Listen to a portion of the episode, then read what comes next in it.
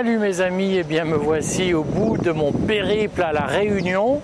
Je suis ici à l'aéroport Roland Garros à Saint-Denis de la Réunion. Vous voyez derrière moi l'entrée du cirque de Salazie, qui est l'un des endroits les plus magnifiques de la Réunion. Peut-être même que pendant cette vidéo, j'arriverai à vous projeter quelques images de ces endroits totalement idylliques, mais évidemment, je tenais surtout à vous faire une espèce de bilan de mon séjour dans cette île paradisiaque euh, où j'ai rencontré des résistants, où j'ai rencontré finalement des tas de gens au jour le jour qui m'ont parlé du confinement, euh, de la vaccination, mais aussi des rapports avec la métropole, car de mon point de vue, tout ça est intimement lié.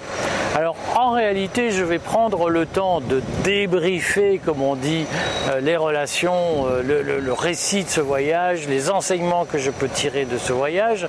Simplement, je voulais, avant de reprendre l'avion pour retourner en métropole, je voulais vous donner quelques sentiments que j'ai retirés de mes rencontres ici. Euh, qui sont des sentiments qui, je crois, méritent euh, de faire long feu et qui me guideront dans euh, les analyses que je ferai dans les jours, les semaines à venir sur le monde d'après. Alors d'abord, j'en profite pour dire que après mon livre sur la sécession, où je donne des conseils pratiques sur comment faire sécession, comment se protéger de la caste, je suis en train de rédiger un livre sur le monde d'après, tel que je le vois moi, c'est-à-dire moi de mon point de vue libertarien, sur euh, qu'est-ce qu'on doit faire dans le monde de l'après-Macron. Je suis convaincu que ce qui se joue aujourd'hui, ce n'est déjà plus le Macron ou pas, c'est ce qui se passera après Macron. De mon point de vue, Macron, c'est fini. La question, c'est par quoi on le remplacera et par quoi nous serons capables de le remplacer. De ce point de vue, il y aura euh, un certain nombre de réflexions à avoir, notamment sur le rôle de l'État. Vous savez que, en tant que libertarien, je suis un, un partisan de l'ordre même si je sais que des esprits que je crois un peu bornés ou idéologues pensent que c'est tout à fait impossible. J'ai écrit déjà un chapitre sur le sujet, je vous l'expliquerai petit à petit, je ferai des séries de vidéos. Je crois à la nécessaire diminution extrêmement forte du rôle de l'État. Alors pour moi, diminuer le rôle de l'État, c'est pas faire des mesurettes comme euh, on en connaît depuis des années, depuis Chirac, depuis Sarkozy. Pour moi, diminuer le rôle de l'État, c'est procéder à au moins un million de suppression d'emplois de fonctionnaires. Ça ne veut pas dire qu'on fait des chômeurs, ça veut dire qu'on privatise ou on supprime des pans entiers du statut de la fonction publique pour tout un tas de personnels qui exercent des métiers que euh, le marché peut tout à fait assumer. J'y reviendrai, je vais faire à partir de, ce retour, à partir de cette semaine, des vidéos régulières pour expliquer mon monde d'après et pour montrer comment la sécession que j'ai proposée dans mon livre paru en octobre euh, à une suite logique qui est la construction d'un monde d'après.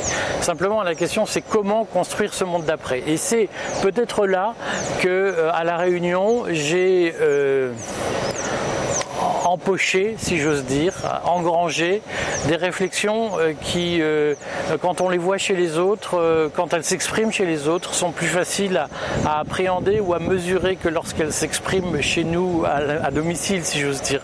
Hein. Et ce que j'ai vu, c'est qu'en réalité, dans la résistance, comme on dit, il y a aujourd'hui deux tendances majeures. Il y a une tendance que je vais appeler moraliste ou sentimentaliste, qui est pour la réconciliation, qui considère qu'il faut que le pouvoir soit exercé par des gens de bien, euh, qui, a une approche finalement euh, extrêmement euh, affective du pouvoir hein, et dont le projet consiste à dire ce que Macron a fait, c'était pas bien, c'est du McKinsey, c'est des pas gentils, remplaçons tous ces gens-là par des gentils et ça ira bien mieux. Je, je, suis moi pour le deuxième parti, j'appartiens au deuxième parti qui est le parti considère qu'il y a une analyse politique et un combat politique à mener, non pas contre Macron lui-même, qui est au fond un homme lige, comme on dit, une, une incarnation, et qui n'est pas le système lui-même, qui n'est pas la cause du système. Nous avons un combat politique à mener contre le système qui a abouti à cette dictature sanitaire et à ces projets euh, que j'avais présentés dans mon livre sur le Great Reset, qui est un projet étatiste, pré-totalitaire, voire totalitaire de remise en cause des libertés pour préserver le libre-échange et pour préserver cette logique de profitabilité qui se fait avec un capitalisme de connivence. Redisons-le, ce que nous vivons, alors certains disent c'est l'ordre néolibéral, c'est le capitalisme. Moi ce que je sais c'est que c'est surtout un ordre de connivence. Ce que nous vivons en Occident n'a rien à envier à ce qui se passe dans les pays communistes où la bureaucratie est très forte et où l'État est tout puissant.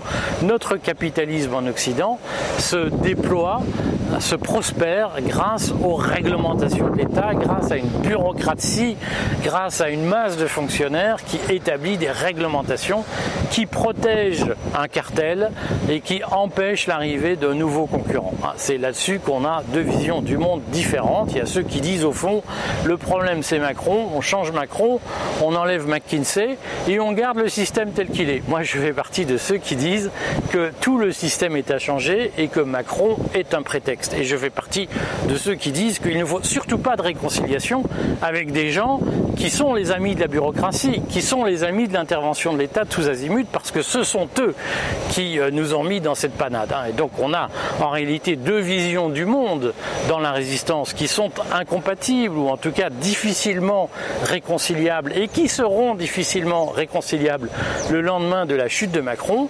Il y a ceux qui disent Macron ne nous va pas, mais l'État, la bureaucratie nous vont bien. Euh, cette espèce d'État obèse nous va très bien. C'est la solidarité, c'est le service public, tout un tas de mots qui sont en réalité des, des outils de défense catégoriels de mon point de vue.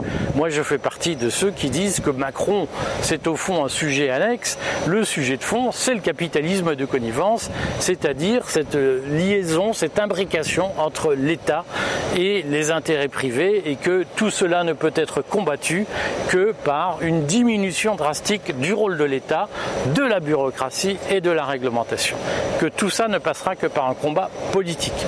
De mon point de vue, il y a aujourd'hui en réalité une ruse de la caste qui consiste à développer le thème de la réconciliation nationale pour dire on va changer quelques têtes, mais le système on n'y touchera pas. Hein, on va garder l'outil. On va pas casser l'outil quand même.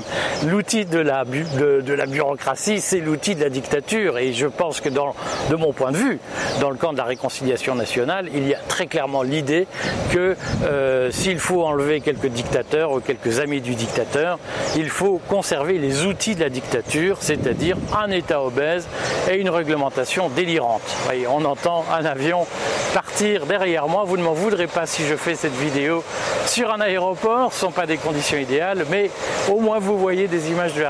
Moi, je fais partie de ceux qui considèrent que l'État doit euh, diminuer parce que le péril, ce n'est pas Macron, le péril, ce n'est pas les amis de Macron, le péril, ce n'est pas ou pas que le réseau de Macron.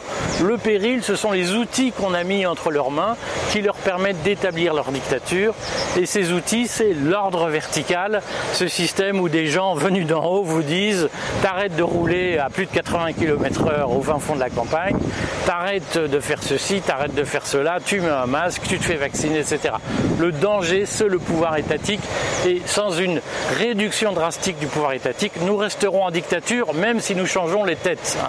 Euh, vous remarquerez d'ailleurs qu'au sein de la résistance, il y a un fossé entre ceux qui vivent de l'État, euh, qui sont très souvent des médecins, des fonctionnaires et qui vous parlent de pas que, il y a d'autres, mais très souvent, les gens qui parlent de réconciliation nationale sont des gens qui font partie de la bureaucratie et qui donc ont intérêt à ne pas en diminuer le rôle.